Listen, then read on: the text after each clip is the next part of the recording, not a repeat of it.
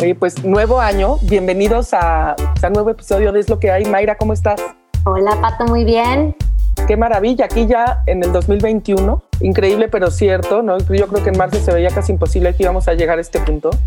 ¿eh? Veamos y aquí estamos. Exacto, más fuertes que nunca, exactamente. Oye, y con un tema increíble, que, del cual la verdad sé muy poco, pero no surge hablar, que es del ejército mexicano y sobre todo de los veteranos mexicanos. Sí, padrísimo tema que traíamos ya desde hace mucho eh, ganas de, platicarlo y para, para, para, platicar más a fondo sobre el tema invitamos a Rafael Garza, que es director general de OFEC AC. Bienvenido Rafa, ¿cómo estás? Hola Mayra Pato, excelente, muy contento de estar acá, gracias por invitarme. Oye, yo quiero primero que nos cuentes Rafa, ¿qué significa, qué dijiste OPEC? OFEC. OFEC. OFEC es el pequeño acrónimo de Operación Finalmente en Casa. Y déjame les platico algo que me vale mucho la, pena porque, porque es Operación Finalmente en Casa, ¿no? Hace muchos años yo estaba fuera del país eh, por mucho tiempo.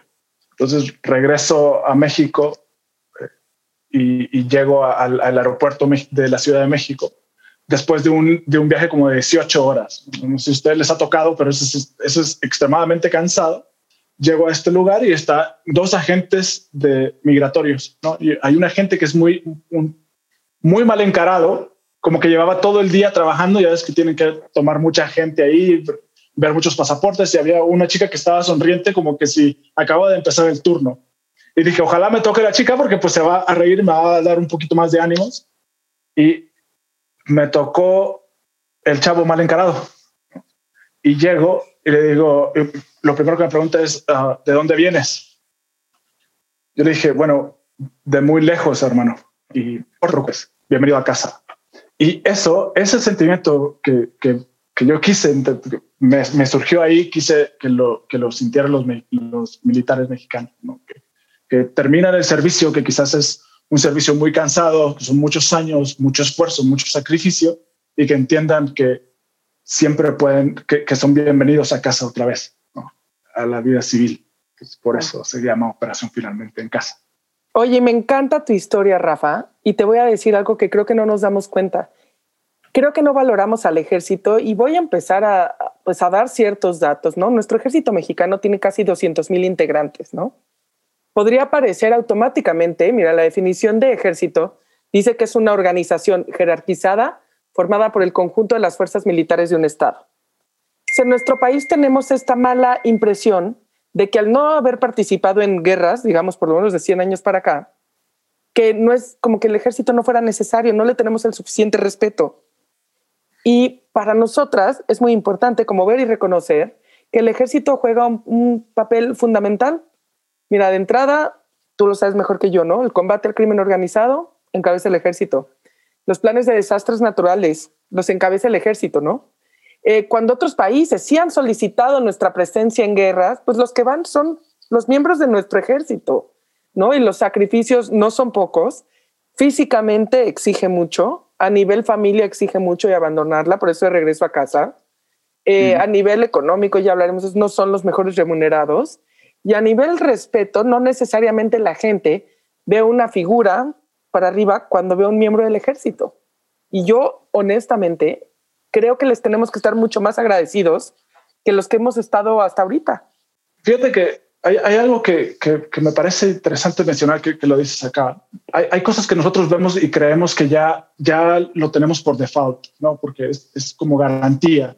Nosotros nacemos mexicanos y nacemos libres libres de votar, libres de hacer lo que queramos, libres de estudiar, libres de crear podcasts, ¿no? de, crear contenido, libres de hacer cosas. Pero esta libertad no es gratis. Nosotros tenemos, que te 200 años, más de 200 años de, independencia y la, la manera de, de, ser independientes fue gracias a la revolución y a la independencia. Y después el ejército mexicano tiene, y después son 100 años de revolución mexicana y somos libres porque alguien defendió y alguien luchó por nuestras libertades el, ejército efectivamente tiene más de 100 años de existir y son los únicos que han defendido nuestra libertad y nuestra y la justicia se tiene también las instituciones que nos dan paz y que nos dan um, soberanía nacional ellos son los encargados de esto no no hay, no hay alguien más que lo haga entonces sí hay que reconocerles. desastres naturales, o sea, yo ya te sí, esos. digo, ¿me entiendes? Este, no, no tenemos pocos, ya déjate temblores y las inundaciones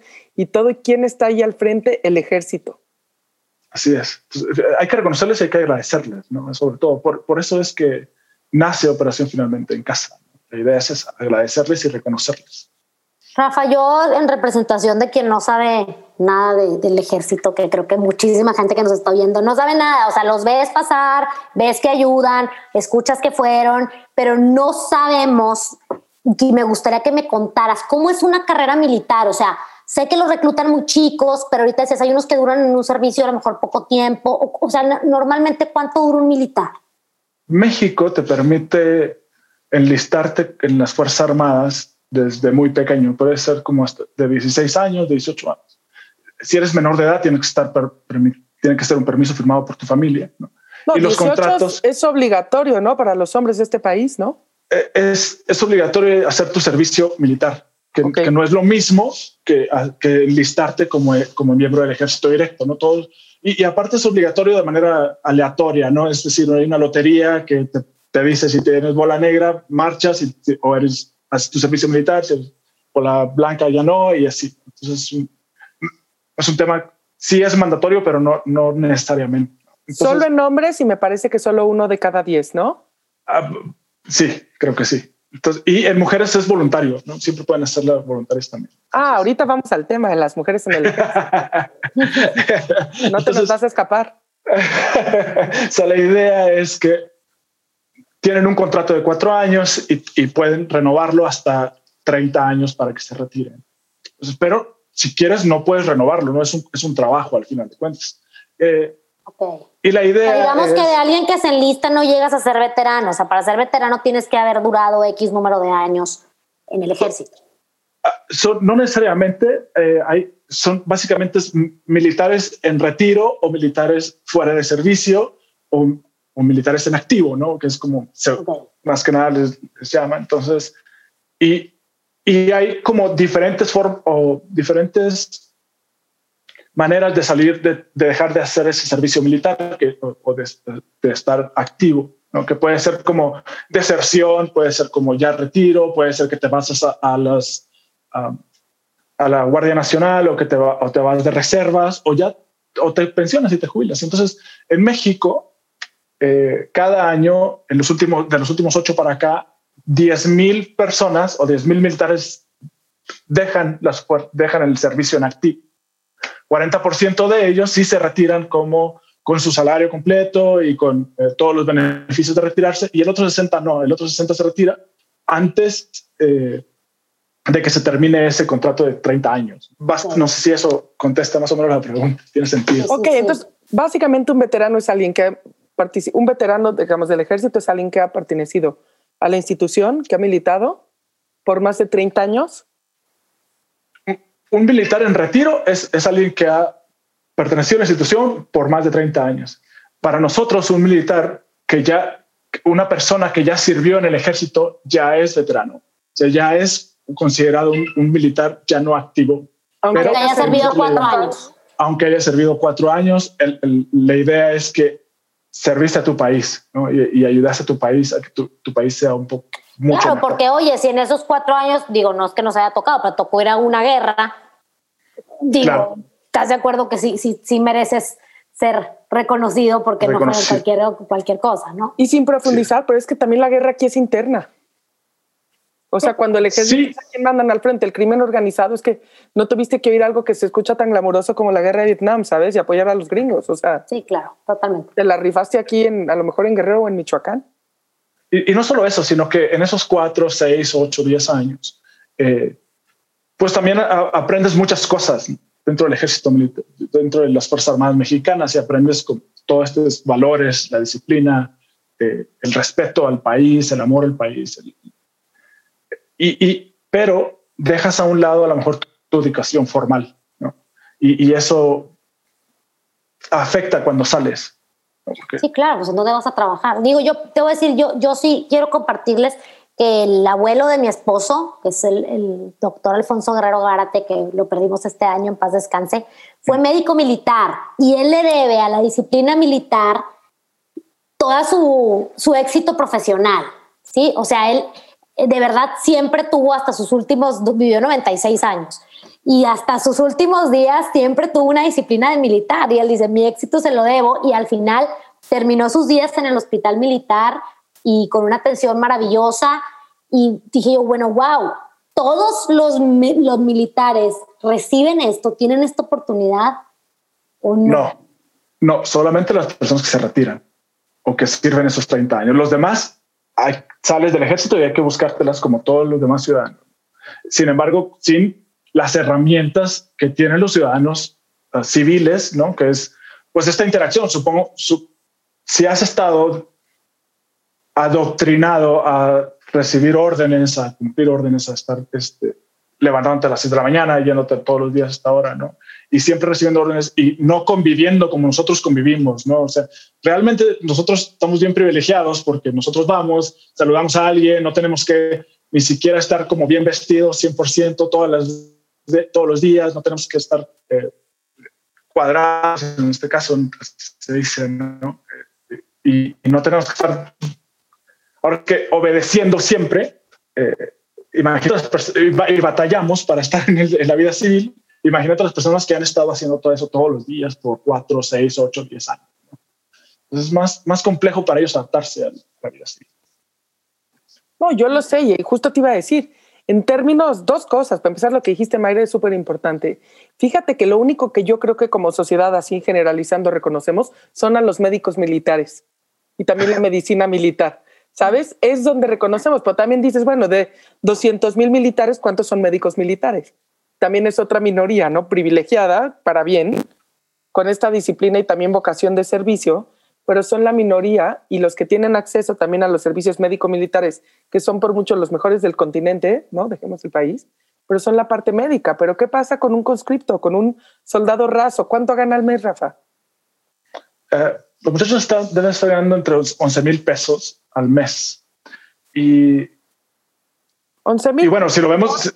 500, 506 dólares al mes. Si lo vemos en un. Eh, sí, es, es un gringo, un militar gringo en la escala más baja, creo que gana 2.900. Llegan a ganar hasta 10.000, ¿no?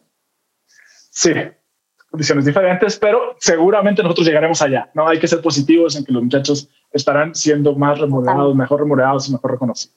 Esperemos que por las razones correctas. Oye, va de la mano también con esto que estamos haciendo de, de, de, poner el tema sobre la mesa y empezar a, a, pensar en ellos, ¿no? O sea, creo que como sociedad tenemos el rol de empezar a pensar en qué hacen nuestros militares por nosotros y qué podemos hacer nosotros por ellos.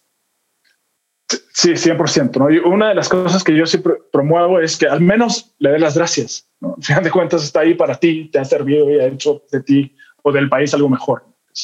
Oye, en todas, bueno, no sé, por lo menos aquí, ahora sí que en el sur, en todas las casetas de generalmente que vas, generalmente hay militares. O sea, lo que quiero decir es que son de fácil acceso, ¿no? Es fácil ver un militar, nada, nos cuesta saludar, agradecer, ¿no? Es parte de quienes somos.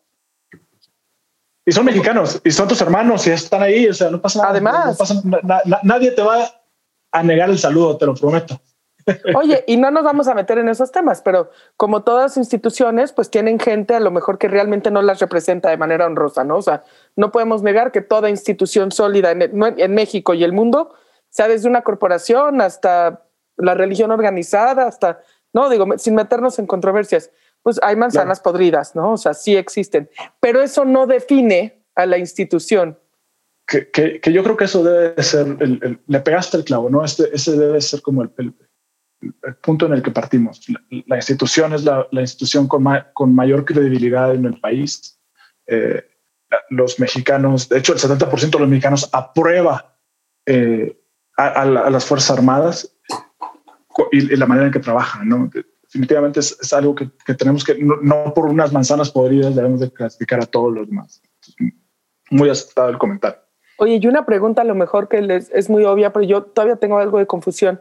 Hablando de instituciones reconocidas, dijiste es la más, no sé, por lo menos yo lo que he escuchado mucho es que la Marina es todavía como la estrella, ¿sabes? Se dice mucho. Y mi duda es, yo no sé si la Marina es como prima hermana del ejército o es parte de... Ah, las Fuerzas Armadas, el, las Fuerzas Armadas Mexicanas tienen dos áreas, ¿no? que es la CEMAR y la SEDENA. Y ahorita em, empezó la Guardia Nacional. Entonces, la CEMAR, la Secretaría de Marina, y la Secretaría de Marina es parte de la Secretaría de Defensa. Y la, uh, la Sedena también es la Secretaría de Defensa y es, es parte del Ejército y la Fuerza Aérea está en la Sedena. Y la Guardia Nacional, pues es la Guardia Nacional. Entonces, los tres, los tres organismos hacen, hacen parte de las Fuerzas Armadas Mexicanas. Ok, porque entonces te iba a decir que sí por mucho. O sea, todo el mundo a la Marina dice, yo a la Marina le confío, no tengo un hijo que sí dice.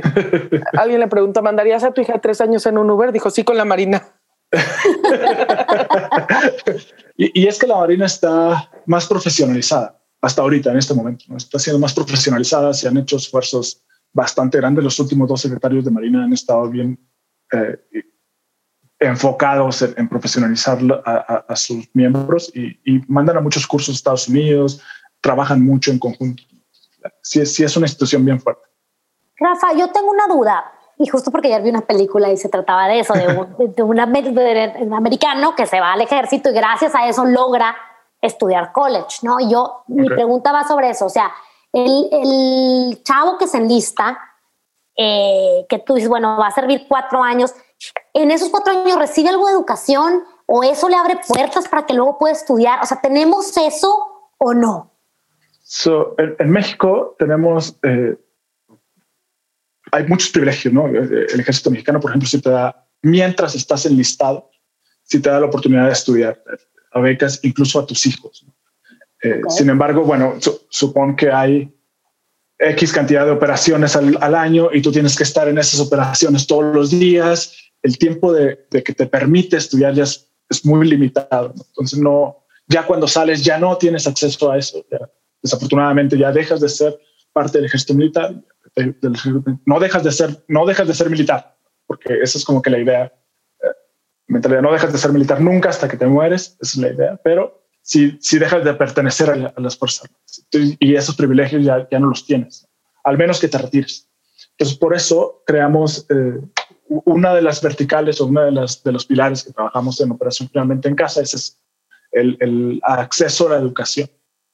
Y hemos estado logrando acuerdos muy interesantes con eh, preparatorias que les dan preparatoria eh, muy, muy económica, les dan eh, clases de inglés para profesionalizarlos. Y yo soy mucho de la idea de que las personas que han servido en el ejército tienen mucha disciplina y, pueden mover al país hacia adelante. ¿no? Totalmente una de las, una de las cosas que yo estoy promoviendo mucho es eh, la educación eh, tecnológica.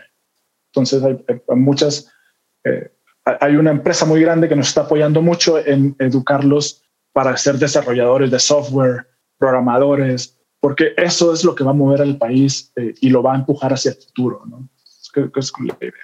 Sabes que es que haces un punto muy bueno, porque yo también pienso y digo, bueno, es un país con pobreza, o sea, realmente, aunque digamos que 11 mil es poco para lo que hacen, pero realmente es muy buen sueldo si esa es tu opción de carrera. Pero la cosa es que si la escoges ya casi no te puedes mover, porque entonces no tuviste la educación, digamos, que te ayuda, por así decir, a pertenecer al mundo real, lo que significa eso y menos en este contexto, ¿no?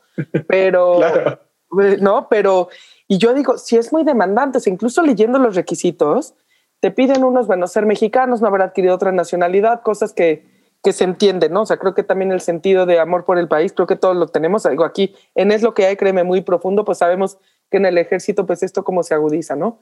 Ser soltero y no vivir en concubinato, eh, tener 18 años cumplidos pero no ser mayor de 30, eh, acreditar buena conducta, eh, tienes que tener ciertos requisitos incluso de altura, ¿no? O sea, para la militar de aviación la mínima es 1,65 en hombres. El promedio de la altura de los hombres en México es 1,70 en realidad estás hablando que, me explico, qué trabajo te exige así por definición hasta cierto tamaño, no tener cierto tipo de enfermedades, que, que, que lo entendemos por qué, pero digamos, es demandante. Es, los requisitos son, sí, es muy selectivo, ¿no? El ejército mexicano. Pero es, es, selectivo y supongo que y ya se está abriendo muchísimo más, ¿no? De hecho, las barreras para entrar al ejército están bajando porque eh, esa es la idea, ¿no? Incluso ya mujeres están voluntariándose. Esa es la idea. Eh, ese, tema, ese tema me interesa mucho. ¿Cómo, anda el porcentaje de mujeres en el ejército? En México? No, la verdad es que es muy, muy bajo. Eh, el, número no lo tenemos todavía, yo no lo tengo. Yo estoy dando en, la fundación uno de cada 50 personas es mujer, ¿no? Entonces, y este, y a veces una de esas mujeres es esposa de un militar, no necesariamente enlistada, ¿no? Porque la idea es también apoyar a la, a la, familia. Entonces sí es un porcentaje muy bajo que debe de estar creciendo eventualmente, ¿no? Les voy a decir, yo, yo, no encontré datos de porcentaje, pero encontré cosas interesantísimas. La, para empezar, el ejército, o sea, lo que se considera el primer ejército, es de 1410. ¿Tú sabías eso, Rafa? Sí, ah, pero, el, a nivel 1410 es la época de la prehispania. Los tepanecas de Escaposalco, una cosa que se llama la Triple Alianza. ¿Ustedes sabían eso? No. Me parece a mí, ¿eh? o sea, una cosa, pero verdaderamente, ¿eh? nunca, en mi mente ejército nunca se iba a remontar a la época prehispánica. Oh, bueno, tomamos en cuenta que los españoles llegaron en 1400 y había 92 y esto es 1410 es prehispánico. Sí. Entonces está. Pues ya se peleaban entre ellos desde antes. Ya ah, no, pues sí, los bien armados, los aztecos, claro. Sí, pero era un imperio de a gratis, pero. No. la formación del ejército fue en 1903. Las Fuerzas Armadas eh, a, a ah, sí, en 1903 pero digamos, lo que en antecedentes históricos dicen que el símil eran estas pues, organizaciones como la Triple Alianza que se consideran como un ejército, ¿no? Y ahí también en los cálculos el 10% de los hombres servían el ejército, ¿no? Que de ahí también el 10% también que viene. Entonces, tiene como muchos símiles, pero la primera mujer, digamos, que fue nombrada por así, fue nombrada por Emiliano Zapata en 1910. Se llamaba María de la Luz Espinosa Barrera y llegó a ser teniente coronel. Mm. Y a mí me contrasta mucho porque de ahí hay muchos, este, había una, eh, una cosa que tampoco se habla, es de la labor de las mujeres que militan en el ejército, generalmente son enfermeras, y tampoco es una labor sencilla. Fíjate que uh, algo que, nos llama mucho la atención y que parte también de, los pilares que, trabajamos en OFEC es eh, precisamente eso de que no es sencillo, ¿no? El, el 80% de las personas que, van, o de los militares que van a operaciones de riesgo, 80%, eh, este es un estudio que, publicó la Sedena, tiene o, se afectan por estrés postraumático. Y entonces, eh, el, estrés postraumático es algo que se, que, se vive y que se trata en todo el mundo. De hecho, en Estados Unidos es muy grande. En no, es que es tremendo, ¿eh? Es tremendo. Eh, en Inglaterra, el príncipe Harris mete eso, efectivamente.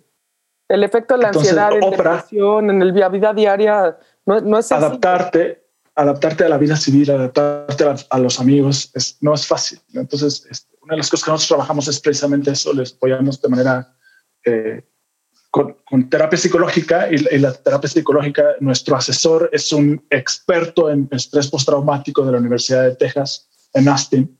Y este chavo trata a veteranos en Estados Unidos de esto, ¿no? Y con, con una terapia de choque así se le llama, este, y pues está apoyándonos para que en México también se haga, ¿no? Este, entonces, es súper interesante porque gente, es un hispano, ¿no? Que, tuvo la oportunidad de, eh, vivió, creció en el, Paso, Texas, y pues está todo feminizado, es mexicano, ¿no? Sus papás son mexicanos. Entonces, cuando le platicamos el proyecto, está, sí, y está apoyando muchísimo. Y esa es, esa es, la idea, ¿no? Ayudarles también en este área para que se adapte más fácil a la, a la sociedad civil.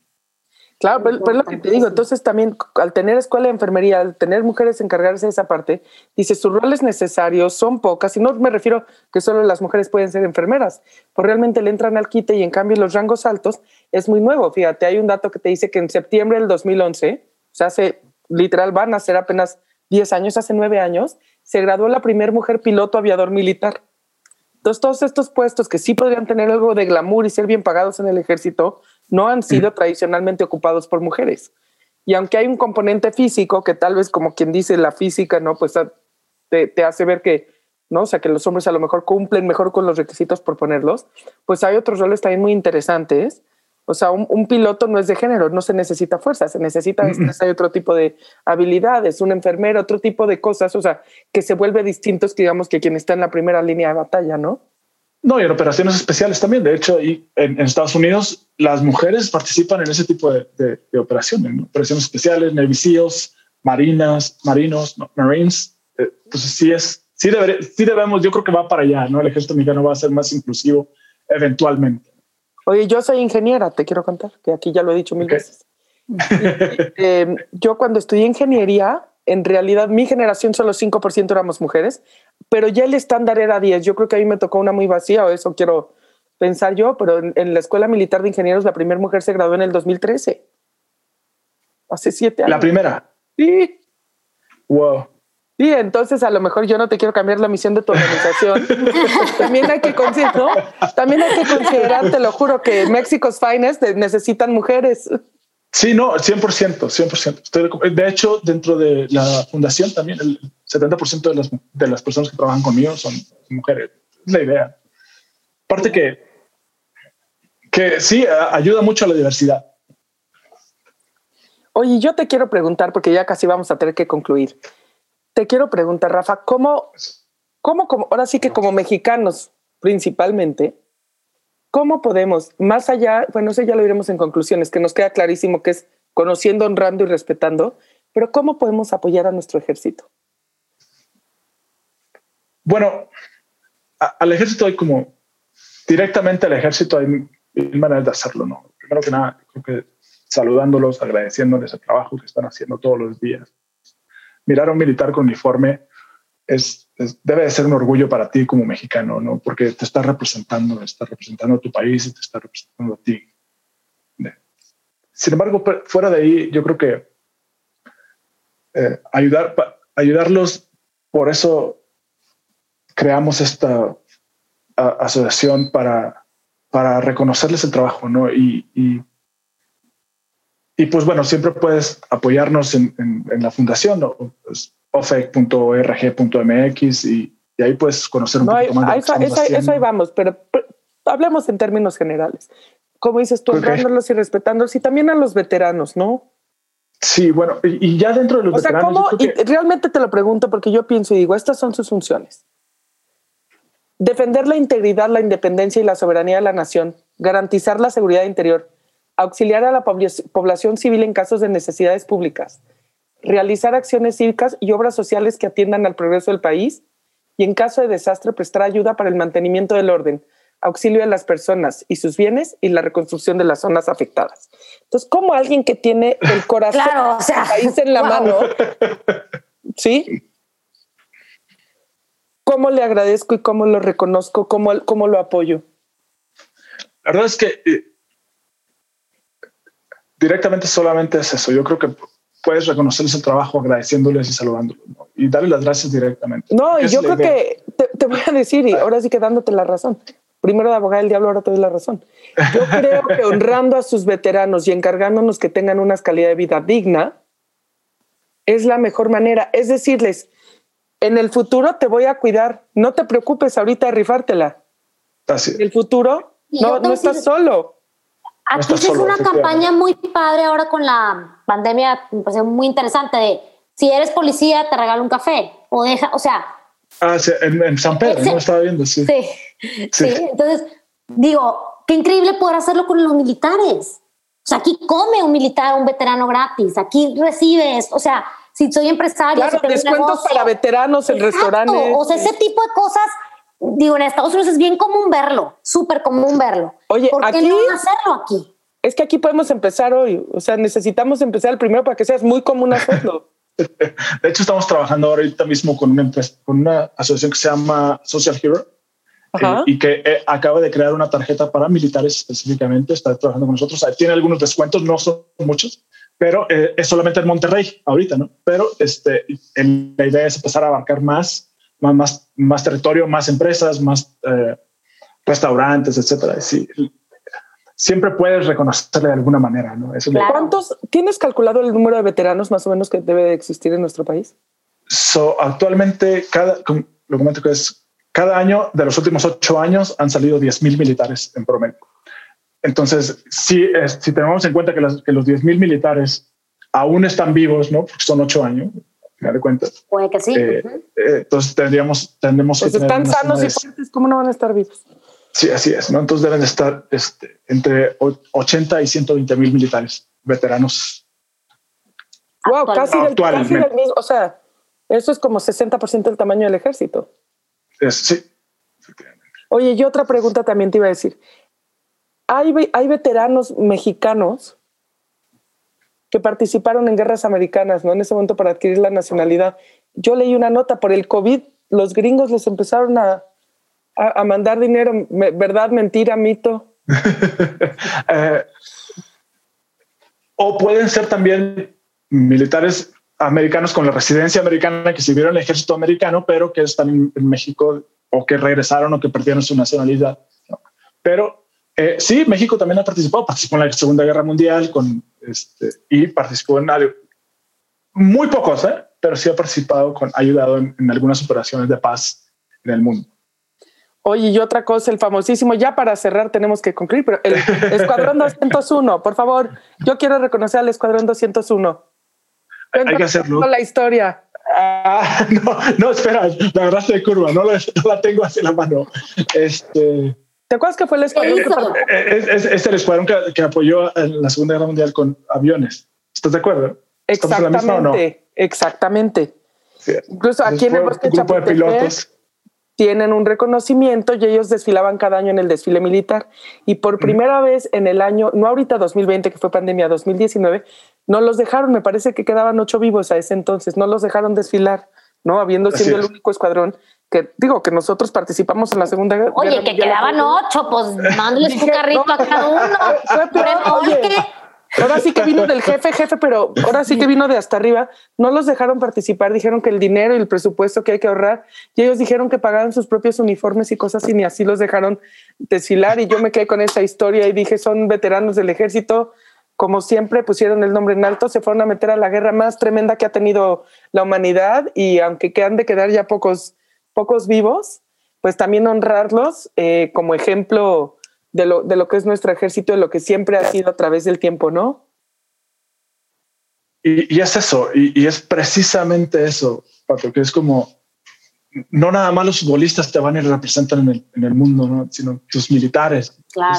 ellos son los que te están representando. No, y están dispuestos a morir en la raya. Están, están, dispuestos a dar la vida. A estos les decían los, los águilas aztecas y por ahí los han escuchado. Pero bueno. Oye, Rafa, desgraciadamente nos tenemos que ir, tenemos que concluir. Eh, yo te quiero agradecer, me quedo con esta idea de lo más valioso y sensible que tiene atender nuestro país, estar en manos de estas personas, verlos, pues debería ser un honor para nosotros, ¿no? Como una medida de, de saber qué hacen y definitivamente apoyar a los, a los veteranos. No sé si seas la única organización en México, pero ya lo dije y lo repito, creo que poderles decir en el futuro estás seguro, hoy te lo estás rifando por nosotros, por nuestras familias, por nuestros hijos, es decirle en el futuro entre todos nos vamos a encargar de ti. Y, y es que es eso, ¿no? Nosotros tenemos una deuda con nuestros militares, con los que han fallecido, con sus familias que los apoyan, porque al final de cuentas ellos también tienen una familia, ¿no? sus hijos y todo. Entonces que los apoyan y, y han estado ahí cuando nosotros más los necesitamos, ¿no? Yo creo que es nuestro deber eh, estar ahí cuando ellos más nos necesitan. Y, eso es cuando ya salen del ejército y cuando tienen que buscar un nuevo trabajo, una nueva educación, servicios, asistencia psicológica. Entonces, ah, muchas gracias por tomarse el tiempo Muchísimas gracias por, enaltecer este, el, nombre del ejército. Muchas gracias por, por, ponerle atención. La verdad es que eh, muchos de ellos se los van a agradecer también a ustedes y, todo lo que podamos hacer para ayudarles, por favor, no lo duden. Pues desde aquí les mandamos un abrazo lo más cálido, por favor. gracias. Y gracias. un abrazo, aplausos a, los militares mexicanos, a los veteranos, a quienes han servido por nuestro país. Y gracias, Rafa, por habernos acompañado y platicarnos. Yo creo que el primer paso es poner el tema en la mesa y es lo que estamos haciendo. Nos toca no dejarlo pasar.